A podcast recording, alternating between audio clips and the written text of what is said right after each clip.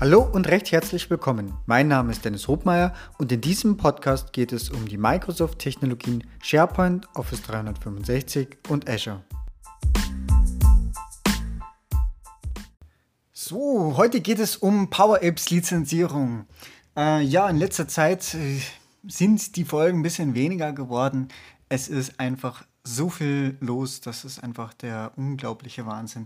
Und das ist jetzt auch die letzte Folge, bevor ich mich in den Urlaub verabschiede.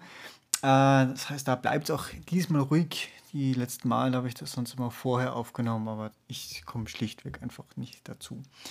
Ähm, nachdem ich aber generell jetzt recht viel mit Power Apps gemacht habe, was natürlich ein gutes Tool ist, um innerhalb der Office 365 Plattform letztendlich auch viele Anforderungen in Richtung Digitalisierung umzusetzen, sei es dass ich einfach ja, gewisse Prozesse digitalisieren kann, ähm, sei es, ja, und, äh, sagen wir mal so, das ganze Ökosystem der Power Plattform plus SharePoint ja, das, das macht eigentlich recht viel her. Ne? Ich hab, kann ein Benutzerinterface gestalten, was äh, sehr dynamisch ist, wo ich sage, okay, ich brauche, was ich, die drei, vier Felder, dann eine Abhängigkeit von und äh, vielleicht noch mit Freigabe und abhängig davon, was ich vorher ausgewählt habe, sieht die nächste Seite anders aus und und und.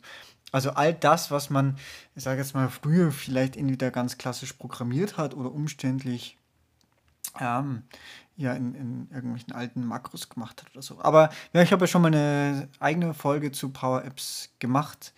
Ähm, heute das Thema Lizenzierung.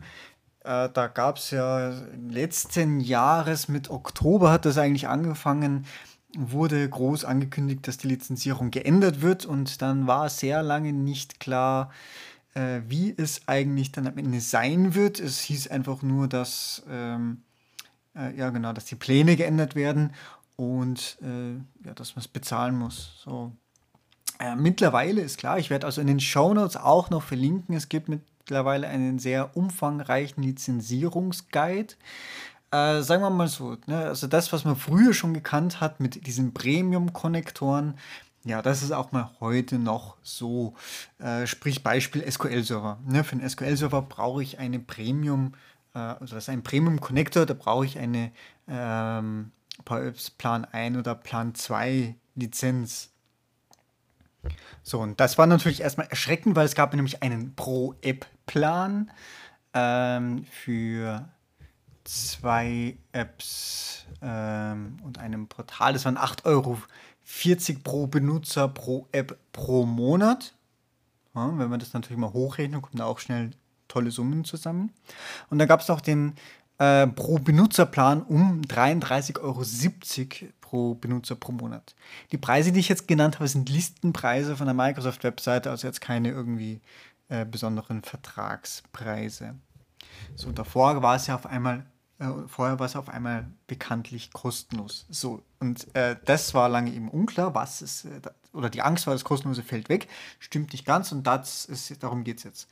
Was ist also in dem kostenlosen noch dabei? Oder besserum anders gesagt, äh, wenn ich kein Office 365 habe, dann kostet mich der Spaß schon was. Das heißt, damit ich einen gewissen Funktionsumfang von Power, von der Plattform kostenlos nutzen kann, benötige ich ein Minimum an Lizenzen.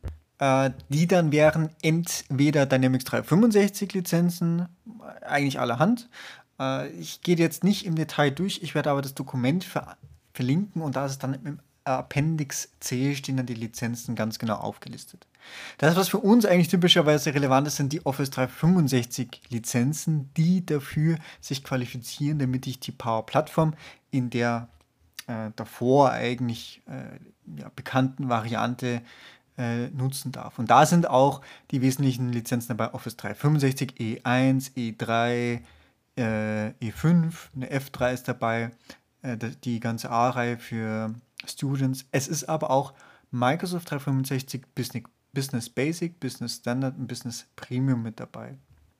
So, und damit sind eigentlich, sobald ich Office 365 habe, habe ich zumindest mal ein Standardpaket. Das, was früher kostenlos bleibt, bleibt ergo auch in dem Sinne kostenlos, sofern ich eben über diese Office 365 äh, Eligible Licenses verfüge. Ähm, was dann da drinnen ist, das sind einfach mal diese Standard-Konnektoren, also keine Premium, sowas wie SQL-Server, was exklusive. Dazu müsste ich dann einen der genannten Pläne als Option dazu lizenzieren. Aber ich kann, sag, sag jetzt mal so, wenn das Ziel ist, dass ich mich innerhalb der Office 365-Plattform bewege, meine Datenhaltung zum Beispiel in SharePoint ist, ja, dann ist soweit eigentlich alles gut. Äh, da kann ich da äh, auch ganz viele Apps bauen. Da noch der Hinweis, äh, Canvas-Apps sind hier eben mit inklusive, Model-Driven Apps nicht. Model-Driven Apps kennt oder die kommen eigentlich eher aus dem Dynamics-Bereich, wo ich eigentlich mehr auf die, auf die Modellierung gehe und ähm, weniger auf diese App-Gestaltung als solches. Das heißt, wir bewegen uns hier eigentlich immer auf Canvas-Apps und was ich jetzt eigentlich relativ lange gebraucht habe, um es dann genau rauszufinden, ist, äh, was die, mit Canvas-Apps gibt es ja auch zwei Varianten. Ich kann es aus dem äh, Power Apps, aus dem äh, Power Apps Studio erstellen oder ich kann eben, wenn ich über SharePoint gehe, dann kann ich auch dort in SharePoint auf der Liste ein Power Apps erstellen. So, und da war jetzt die Frage, wie verhält sich das jetzt bei den in SharePoint eingebetteten Apps? Äh, das sind dann sogenannte SharePoint Forms Apps und beziehungsweise, wie sich es dann letztendlich herausgestellt hat, sind es äh, Share, Canvas SharePoint Forms Apps, die wiederum lizenztechnisch zu den Canvas Apps zählen, wovon ich wiederum unlimitiert einsetzen darf. Ja. Ähm, was geht noch nicht? On-Premises Data Gateway geht nicht. Ähm, ja, ansonsten habe ich aber eigentlich da eine ganz gute Basis. Ähm, wie gesagt, das war jetzt eigentlich eine relativ kurze Folge werde ich sicherlich nochmal zu Power Automate machen, wobei es aber da ähnlich ist. Und ich kann also das bedenkenlos nutzen, sofern ich über eine Office 365 Lizenz äh, verwende und ähm, meine Datenhaltung dann auch Cloud-only innerhalb dem Office 365 Ökosystem sein wird. In diesem Sinne auch frohes Schaffen und frohes Entwickeln mit Hilfe von Power Apps. Bis bald, tschüss!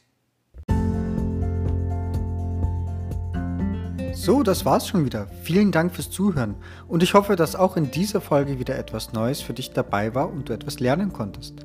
Wenn du Feedback hast, freue ich mich ganz besonders und du kannst es mir über die verschiedenen Kanäle mitteilen. Wenn euch dieser Podcast gefällt, ist meine größte Belohnung und Motivation eine 5-Sterne-Bewertung bei iTunes. Ich danke euch und bis bald. Tschüss!